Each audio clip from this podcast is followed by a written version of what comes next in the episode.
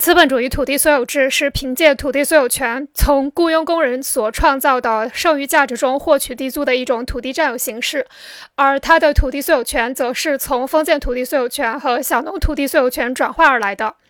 一方面，他通过改造封建土地所有权，使土地所有权从统治和从属关系下完全解放出来；通过废除土地所有者在政治和法律上的种种特权，把直接生产者农民从对土地的依附关系中解放出来。另一方面，又使劳动条件与土地所有权相分离。